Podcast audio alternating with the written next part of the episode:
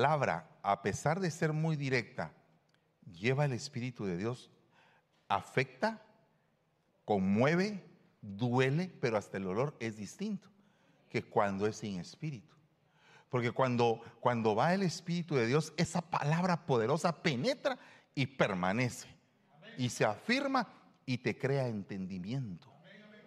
Mientras que cuando va el machetazo, te cae mal.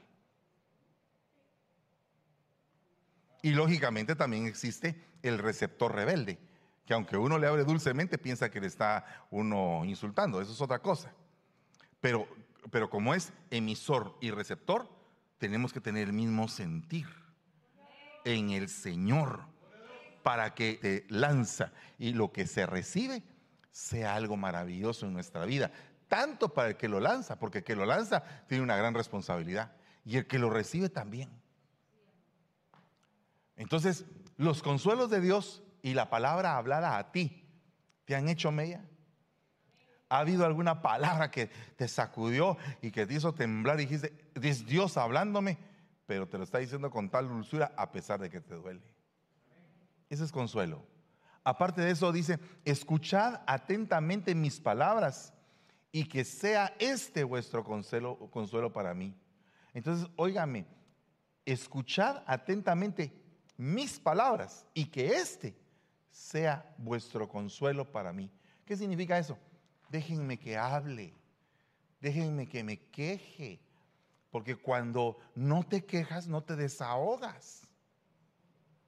Amén. O sea, hay gente que aguanta el dolor, aguanta el dolor y llora por dentro, sangra por dentro, se destruye por dentro y no puede llorar con nadie. Es delicado eso. Mire, cuando uno va, eh, digamos, escalando, digamos, eh, puestos en, nivel de autoridad, hay, hay un mal que se llama la soledad del general. Que llega un momento en el cual, ¿con quién me puedo ministrar? ¿Quién puede ser mi confidente? ¿Quién, ¿Con quién puedo llorar? Entonces, debes de tener amigos, compañeros de oración, compañeros de milicia. Fíjese que con siervos, fíjese que Pablo se rodeaba de mucha gente. Se rodeaba de discípulos, de compañeros de prisiones y, y de colaboradores. Entonces, cada etapa, en cada etapa de su evolución como apóstol, tenía compañeros que iban juntamente con él, o sea que él no estaba batallando solo. El problema es que si el enemigo te deja solo, a la batalla se te puede poner a nivel de muerte. Mientras que si no estás solo, hay alguien en quien tú te puedas desahogar. Pero también debes de saber con quién desahogarte, porque si te desahogas con la persona más chismosa de la iglesia, y hay que saber cómo uno se desahoga, porque hay gente que cuando se desahoga ya aparece, Dios mío, una erupción volcánica que eh, destruye toda una ciudad. O sea, hasta la forma como te desahogas. Mire, conocí un caso de una, de una hermana que hablaba de su marido. Mi marido es esto, mi marido es otro. Y todas las hermanas sabían el problema del marido de la hermana. En eso el marido se convierte. Y de pronto aparece el marido en la iglesia. Y todas las hermanas viendo. Ahí viene. Se, parece que se convirtió. Pero como solamente, como las vibras se sienten, ¿verdad? Hermano, hermano, ¿verdad? Pero usted allá, yo aquí. Eso se siente. Eso lastima. Es, es ah, una exclusión. Que, que no, tiene, no debería de tener un fundamento poderoso para que eso suceda. Entonces, es bien tremendo uno desahogarse de una manera equivocada.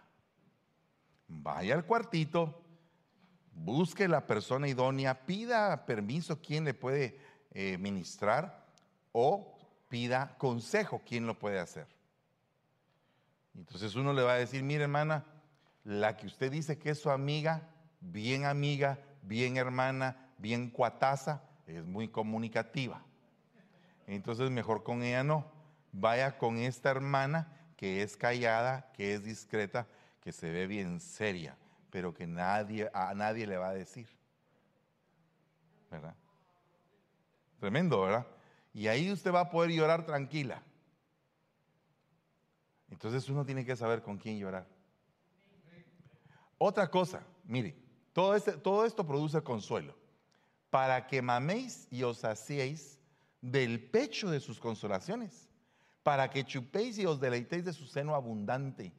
Si tú no recibes doctrina, no mamas la leche, no recibes consolación y por lo tanto no puedes deleitarte en la abundancia.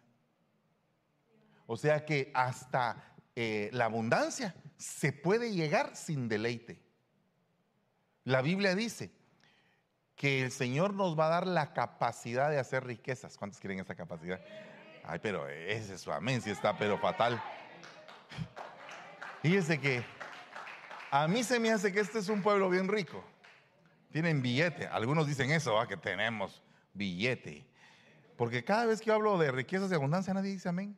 Todos dicen, no, hermano, eso no. Eh, eh, pase al siguiente punto. Eh, dejemos lo material aquí. Hablemos de lo espiritual. Yo quiero. Ok, pero aquí yo nunca dije que fueran riquezas materiales. Y hay también riquezas espirituales. Y hay abundancia espiritual. Pero tú no puedes, por ejemplo, tener una abundancia espiritual si estás amargado, por ejemplo, o si estás desolado. No, puedes tener el deleite en la abundancia. Puedes tener la abundancia, pero no el deleite. Y son dos cosas. Entonces dice que Dios te da la capacidad de hacer riquezas. Dios mío. Parece que no entendieron el asunto. Ok, voy a, voy a verlo. En este caso, cuando yo digo así, usted dice recibo. Recibo esa capacidad. Puede decir usted amén.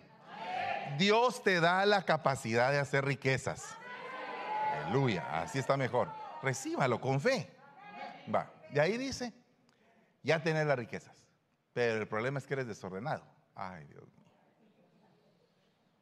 Que no sabes administrar bien. Entonces, eras. Muy bien, eras. Gloria a Dios. Ya hay una menos desordenada. Ok, pero hay algunos todavía desordenados. No me va a decir que no. Entonces tienes la capacidad, pero te falta la inteligencia para administrarlos.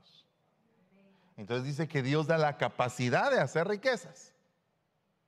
¿No entendieron la lección? Mire, ya, se dio cuenta. Otra vez, mire, pues vamos, vamos otra vez, vamos a probar de nuevo. mire, aquí tenemos que pasar la lección, ¿verdad? Porque Dios te da la capacidad de hacer riquezas. Aleluya la inteligencia para administrarla. Que si no tienes la inteligencia para administrarlas, de nada sirve tener un montón de dinero y en bolsa rota, porque no sabes administrar. Y después dice que Dios te da la capacidad de hacer riquezas, la inteligencia para administrarlas, el gozo para disfrutarlas. Ah, yo quiero ese gozo, hermano. Amén. Gócese. Pero, pero mire, qué deleitoso es gozarse cuando uno tiene abundancia. Pero no te puedes deleitar si no tienes doctrina. Imagínate cómo puede ser poderosa la doctrina que te sirve de consuelo, pero no solamente de consuelo, sino que te sirve de, actitud, de activación, de impartición, para que tú puedas accesar a ese mundo de abundancia y de deleite. ¡Hala, qué lindo! Tener, por ejemplo, mire, probablemente él tiene eh, bastante dinero y ella no trabaja. A la que naida. No sé si algunas hermanas no quieren trabajar, pero las empoderadas no quieren, eh, si quieren seguir trabajando. Pero si usted tiene un marido, si usted tiene un marido que tiene dinero, Aunque sea, diga, por fe. Aunque sea. Pero si usted tiene un marido que, que tiene dinero, no están muy convencidas las hermanas. Mire pues, se lo voy a decir de otra manera. El Señor tu Dios dice en su palabra que Él es el marido de la viuda y el papá del huérfano. Alguien dice, en mi estado civil no dice vida, dice divorciada. Y entonces el pastor pregunta, ¿y por qué se divorció? Ah, porque mire que chupaba y se marihuanaba y no daba dinero a la casa y se fue con otra mujer y todo el relajo ahora que dicen las hermanas. Entonces uno les tiene que explicar. Usted estaba casada con un muerto. ¿Cómo así, hermano? Con un muerto en sus delitos y pecados. Amén. Ahí sí todas dijeron amén. Aleluya. Bueno, entonces, imagínese que su marido es rico. Pero si, pero si ya renunció al marido anterior y ahora tiene al Señor de los cielos, el mero mero es su marido. Mm, usted no está muy convencido. esos sus aplausos son sin fe, así. No, hombre, no, no, no sea así conmigo. Mire, pues, volvamos a la carga. Usted tiene un marido muy rico. Y el marido le dice, vas a dejar de trabajar te voy a sostener, te voy a mantener, no te va a hacer falta nada. Vas a estar en tu casa, vas a estar contenta. Hasta ahí va todo bonito. ¿Verdad? Hasta ahí va todo bien. Vas a tener todo, vas a tener, no te va a hacer falta nada, tu comidita, todo. Y vas a estar contenta. Hasta ahí va todo bien. Pero ahora resulta que lo tiene todo y tus modos no está contenta. ¿Y qué es, lo que, qué es lo que le hace falta? Pues nadie sabe y nadie supo. Y fue horrible, dijo Derbez.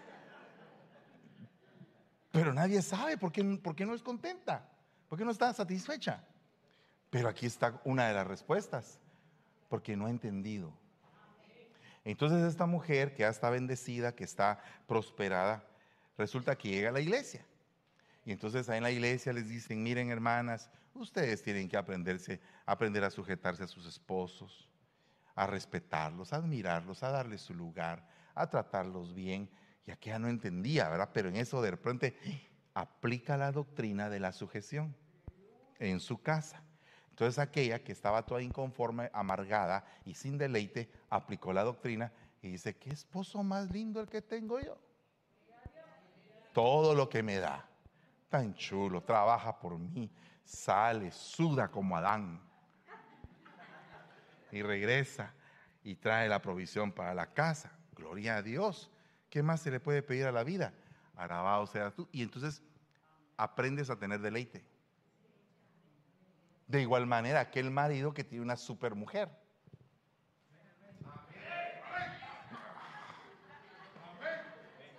Dios mío el marido que tiene una supermujer que, que trabaja, que atiende a los hijos, que mantiene la casa maravillosamente ordenada, que cocina, que ala, qué tremenda.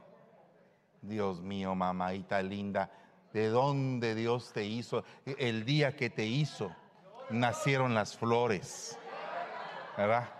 O sea, fuiste hecha, wow, qué extraordinaria. Ok, cuando tú empiezas a entender, empiezas a entender que la Biblia dice en la doctrina, maridos, amad a vuestras mujeres como Cristo amó a la iglesia, que se entregó por ella. Entonces, esa persona, ese marido va a tener deleite con su esposa. No, no, es matrimonial el asunto, pero se lo quiero dejar de que la doctrina te enseña cómo comportarte. Pero ¿de qué sirve venir a un discipulado todo el tiempo, todo el tiempo, oyendo lo mismo? Sujétese, sujétese, hermana, sujétese. ¿Y qué? Sujete, sujeta. No, perdón, sujétese. Y no se sujeta. Marido, ame, ame, ame. Y no ama. Entonces, ¿de qué sirvió el discipulado? No llegaron al entendimiento. Y entonces por eso es que no tienen consuelo. Viven desconsolados por falta del entendimiento de la doctrina. Entonces dice aquí, mire, y que el Dios de la paciencia, cada vez que mencionan la paciencia, Señor, perdóname, Padre, yo pido perdón. A mí me cuesta tener paciencia, hermano. A mí el Señor me hizo eléctrico, creo que el día que me hizo a mí estaba haciendo los rayos o algo así, no sé.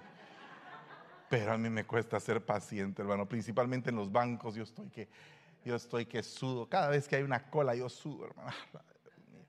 la cola y ahí está la cola y va despacio. Aquí ni Mr. Bean ve uno, porque allá en Guatemala en unas televisiones ponen a Mr. Bean, entonces uno se, entretiene, va viendo y cuando siente ya llegó. Pero aquí ni Mr. Bean, así en, en fly, así, esperando a que pase la cola, Dios mío. Bueno, paciencia. ¿Cuántos de ustedes tienen paciencia, hermanos? Ay, le pido que ore por mí, pero, pero perdón, perdón, eh, eh, reitero. La oración tiene que decir, dale paciencia al pastor sin necesidad de tener que pasar por ninguna prueba que le provoque esa paciencia. Pero tienes que ser claro en tu petición, ¿verdad? Mm, o sea, cuando ores por mí, por favor, sé claro en tu petición. Que el Señor de la paciencia y del consuelo os conceda tener el mismo sentir. ¡Wow!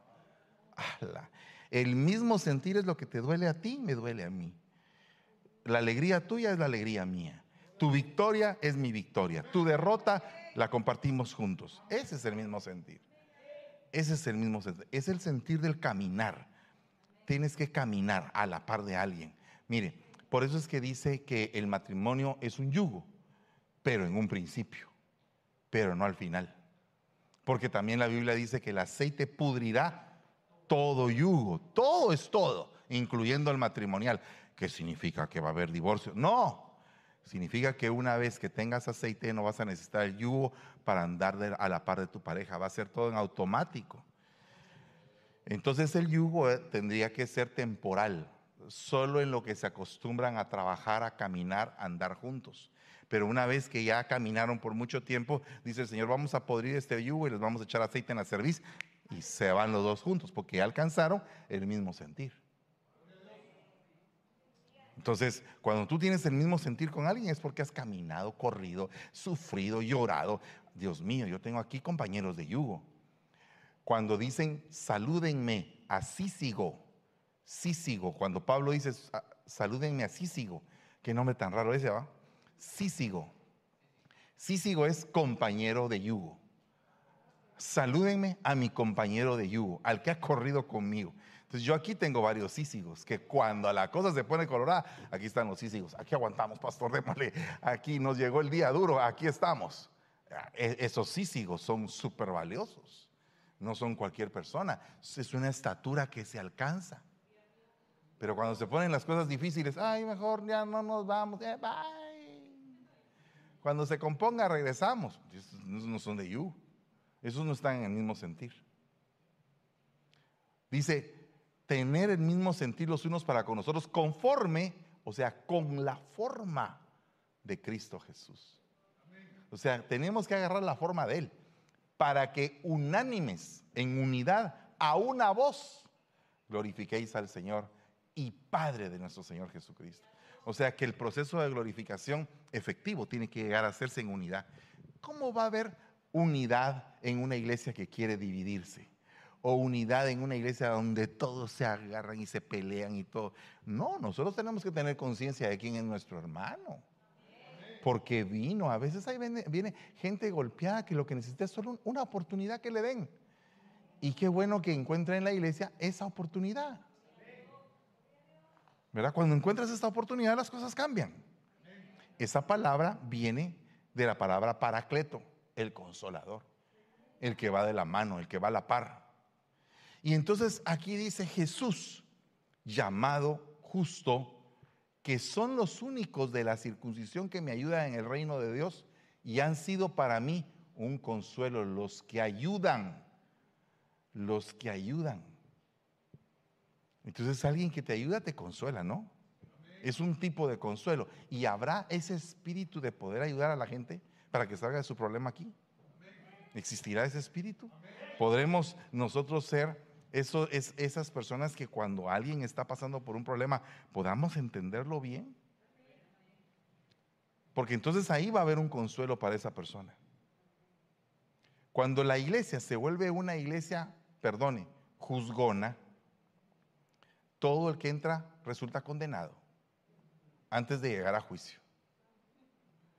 Entonces, que porque entró una prostituta, un publicano, un pecador, un deudor, un drogadicto, un borracho, un mentiroso, un adúltero, porque entró uno que practica la prostitución, eh, entre. Pero el que tiene que encontrar esa persona adentro tiene que ser a un sísigo, a alguien que lo sostenga y le diga, hey, veniste mal, pero aquí vas a encontrar la restauración de tu vida.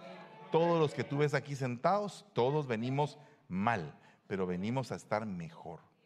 Amén. Dice, para proclamar el año favorable a la hermana. Mire, cada proclama, yo no sé si usted, si usted es nuevo, no sabe qué es una proclama y el efecto que la proclama pueda tener. Pero nos hemos decidido con el Departamento de Doctrina que toda persona nueva en la iglesia venga a recibir un estudio de todas las proclamas. Y que podamos orar porque usted reciba restitución, porque reciba libertad, porque tenga unidad, porque venga el año de la conquista para su vida y que todas las proclamas que se han hecho, usted las reciba. Porque el Señor, gloria a Dios,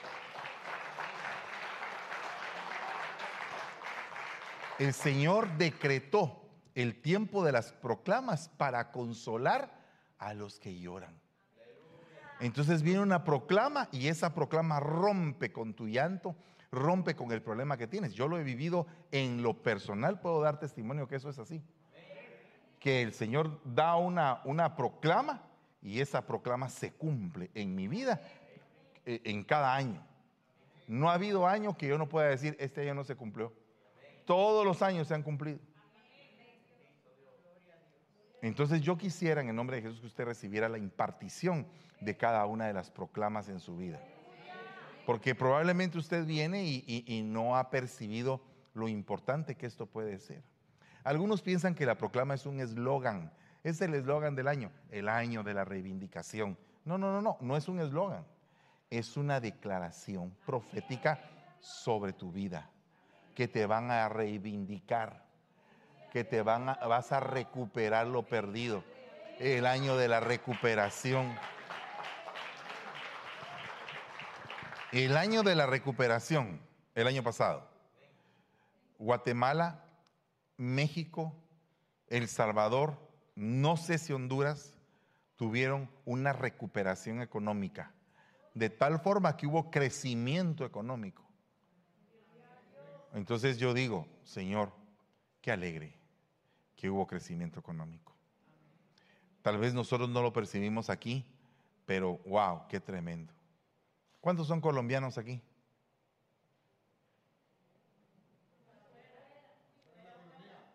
En la coinonía está Ronnie y su esposa. Vaya, pero Ronnie no es colombiano. La esposa es colombiana. Eh, el día de anteayer declararon a Colombia la economía en crecimiento más poderosa del mundo. Sí, salió hasta la noticia. Que China ni que nada, Colombia.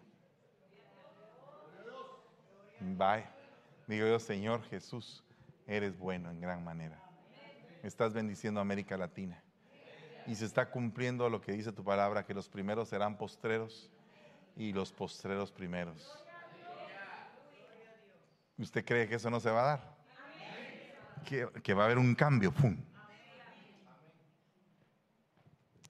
Fíjese que, eh, no sé si usted vio esta película, ya va a hablar de Hollywood, no, pero a mí me gusta ver películas. Hay una película que se llama Un día después de mañana, The Day After Tomorrow, como lo dicen en su pueblo.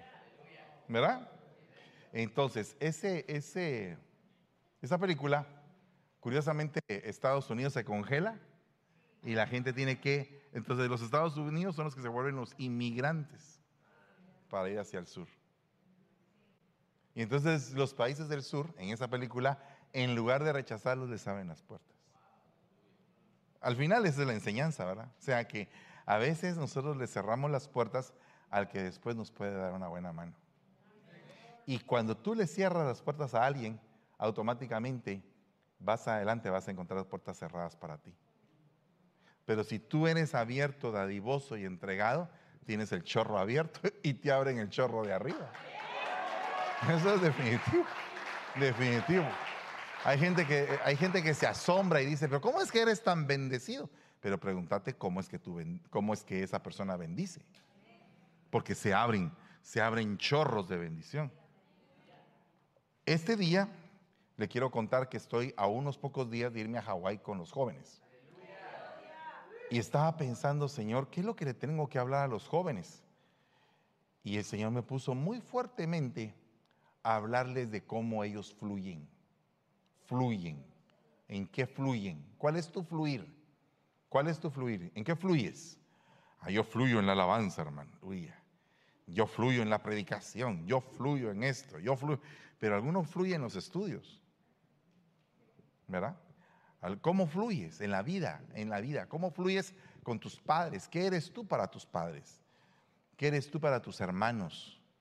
¿Eres el hermano que más aman tus hermanos o el que más... ¿Verdad? ¿Cómo fluyes?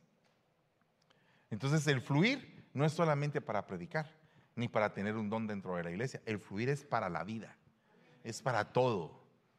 Tú puedes fluir con un, con un cable de, de 10 mil voltios, dependiendo del grado de pasión que tú tengas. Entonces, una proclama cuando se absorbe, genera en ti una alta tensión para que las cosas se te den. Es como que el 31 de diciembre a la hora que dice, por lo tanto, este es el año de la reivindicación. Es como que te pusieran un enchufe, es como un boost para poder hacer algo más allá. Es, es como una dosis de energía extra. Es como una bendición poderosa para poder empezar el año. Tú lo tienes que agarrar con fe. Este año va a ser la sorpresa, la proclama, le cuento aquí. Ya se va a ir usted enterando de todo esto. Sea ahora, ya estoy terminando, no se preocupe, me faltan exactamente seis minutos. Sea ahora tu misericordia para consuelo mío, conforme a tu promesa. Ah, la hermana, qué linda es la misericordia de Dios.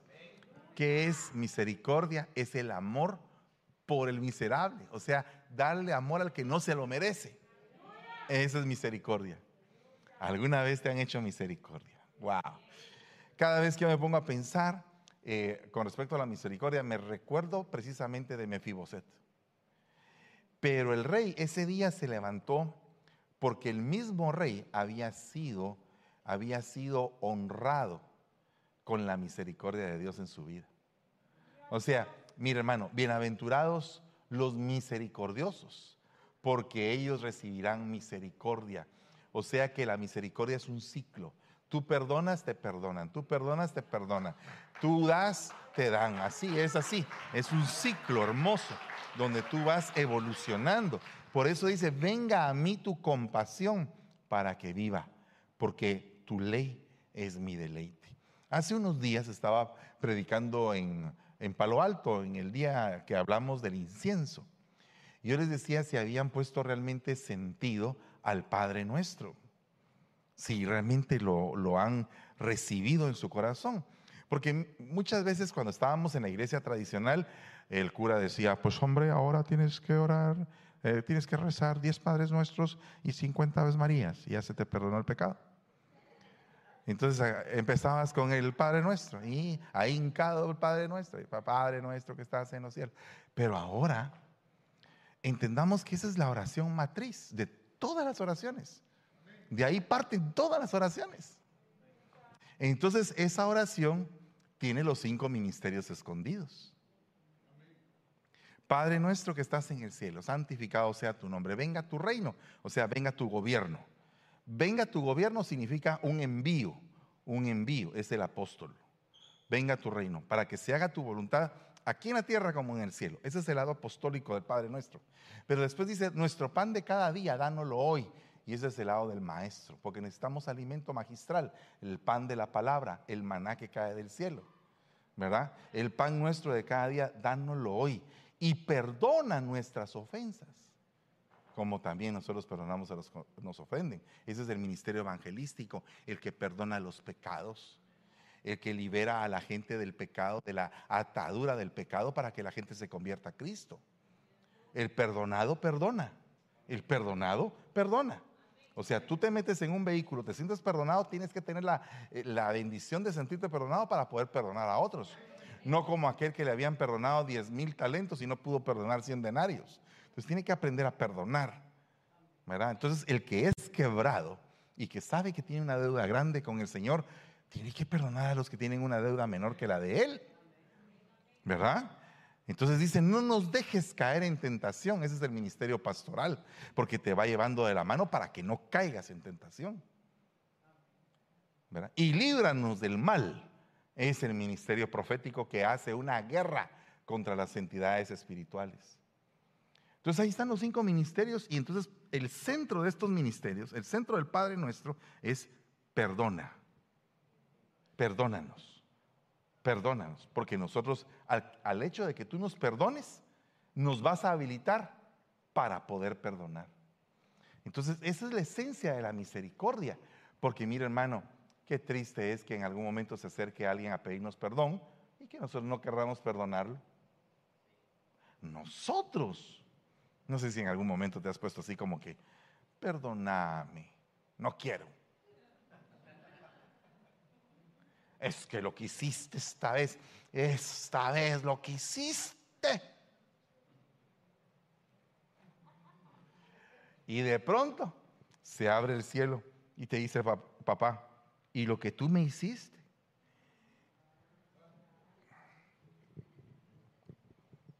¿Qué es peor? ¿Lo que te hicieron o lo que tú hiciste? Fíjate, se acabaron todos los amenes ya. Solamente ahí la hermana está haciendo reminiscencia ahí de ese, ah, sí, de lo que yo hice. Pregunto, ¿qué es mayor? ¿Lo que tú hiciste o lo que te hicieron? Ay, gloria a Dios, estamos en el mismo equipo, hermano. Tenemos que perdonar. Tenemos que perdonar. ¿Cuántos se deciden a perdonar? pero de corazón así decir, Señor. Y si no me piden perdón, hermano, me tienen que pedir perdón, tienen que humillarse.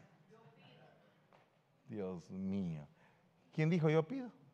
Ah, miren, eh, la voz de la sabiduría por los años en esta tierra. Si no puedo, pido perdón.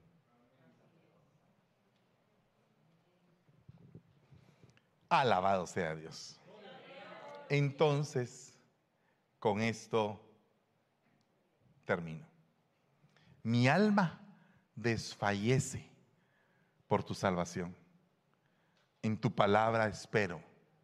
Mis ojos desfallecen esperando tu palabra mientras digo, ¿cuándo me consolarás? La misma salvación es un consuelo. Por eso es que no nos debemos de avergonzar por reconciliarnos con el Señor. A veces pensamos que la reconciliación tiene que ser algo como que súper solemne. La reconciliación debe de ser a diario.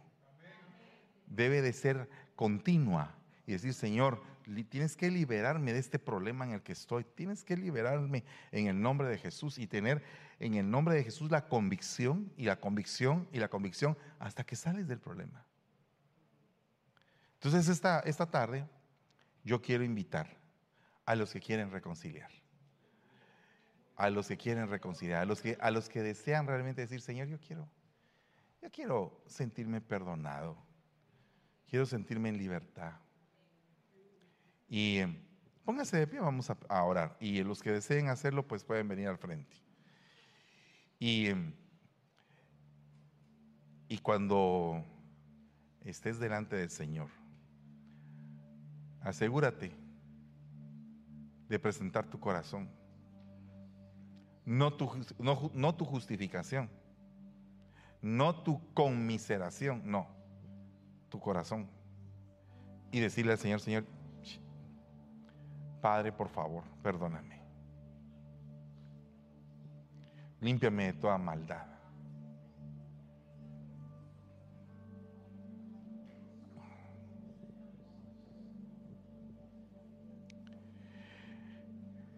En el día de mi angustia busqué al Señor y en la noche mi mano se extendía sin cansarse. Mi alma rehusaba ser consolada. Mm, llega un momento en el cual alguien te quiere consolar, pero, pero no te satisface ese consuelo porque tú el consuelo que estás buscando es el consuelo del Señor. Y solo, únicamente ese consuelo es el único que puede saciar tu alma. Es el único. Padre, en el nombre de Jesús, en esta noche, Señor, venimos suplicándote por un espíritu de reconciliación que tengamos depositado en nuestro corazón para presentarnos delante de ti y pedirte perdón. Cualquier cosa que te ofenda, que te desagrade, danos la fuerza de voluntad para vencerla. Danos el espíritu, Señor, para correr en pos de ti, para hacer lo bueno, para apartarnos de toda actitud de maldad, de iniquidad, de muerte. En el nombre poderoso de Jesús, en el nombre poderoso de Jesús, hoy te vengo suplicando e intercediendo para que todos alcancemos un mismo sentir, para que lleguemos todos a alcanzar la plenitud del varón perfecto. Que todos lleguemos, Señor, a tener un contacto con tu santidad y que podamos llenarnos de tu presencia, Padre. En el nombre poderoso de Jesús, hoy venimos declarando, Señor, una liberación especial para este pueblo. Y venimos declarando, Señor, que tu paz, tu bendición y tu redención están en medio de nosotros. Sí, Señor. Que seas tú, Señor, que sea tu gracia sobre nuestras vidas. Oh en el nombre de Jesús. Que seas tú, mi Dios nuestros corazones en esta hora, por favor, Señor. Ministranos, Señor, en esta hora, Padre Celestial. Ministra de, tu gracia sobre nuestras vidas, Señor, porque tú has ordenado, Señor, que haya manto de alegría sobre aquellos que estaban angustiados, Señor. Tú has ordenado, Señor, que, que se cambie, Señor, toda esa tristeza, Señor, y todo luto que se cambie en alegría, Señor. Gracias, gracias, mi buen Dios. Si es de que en ese mismo sentir quisiéramos saber si entre nosotros hay alguien que todavía no ha aceptado a Cristo, que todavía quizá está en ese sendero donde hay tristeza, donde hay luto, pero que hoy el Espíritu Santo de Dios puede venir a consolar sus corazones, pueden venir a consolar su vida y darle una transformación para siempre. Así es de que quisiera de que si en este momento hay alguien en este lugar que quisiera aceptar a Cristo, que levanten su mano derecha bien en alto, donde podamos verlo y hoy podamos orar por usted. Y también quisiéramos, si hay personas que están viendo esta transmisión, también que puedan hacer esta oración juntamente con nosotros, entregándole su vida al Señor, diciéndole, Señor, yo te abro mi corazón, necesito que tú vengas a consolar mi vida, necesito salir de este luto donde he estado por ya mucho tiempo, pero necesito que vengas tú y traigas ese manto de alegría sobre mi vida. Así es de que hoy juntamente con el pueblo aquí presente, si hay alguien en este lugar, levante su mano bien en alto y abra su corazón al Señor. Y aquellos que están viéndonos, ayúdenos hoy a que podamos todos juntos orar y digámosle, Señor, en esta hora, repiten esta oración y dígale, yo te entrego mi vida, yo abro mi corazón para ti. Yo abro, Señor, mi corazón y mi vida, te la entrego y te suplico que vengas a mi vida, que traigas ese consuelo, Señor, que yo necesito, que traigas a mi vida, que transformes y cambies este luto, esta tristeza por un manto de alegría. Ayúdame a seguirte, ayúdame a buscarte. Opera el milagro del nuevo nacimiento en mi vida, Señor. Ayúdame, Señor, a empezar este nuevo caminar contigo. Yo te lo pido en el nombre de Jesús. Hoy te reconozco como mi único y suficiente Salvador y Señor. En el nombre de Jesús. Amén y amén. El Señor les bendiga en esta hora. Amén.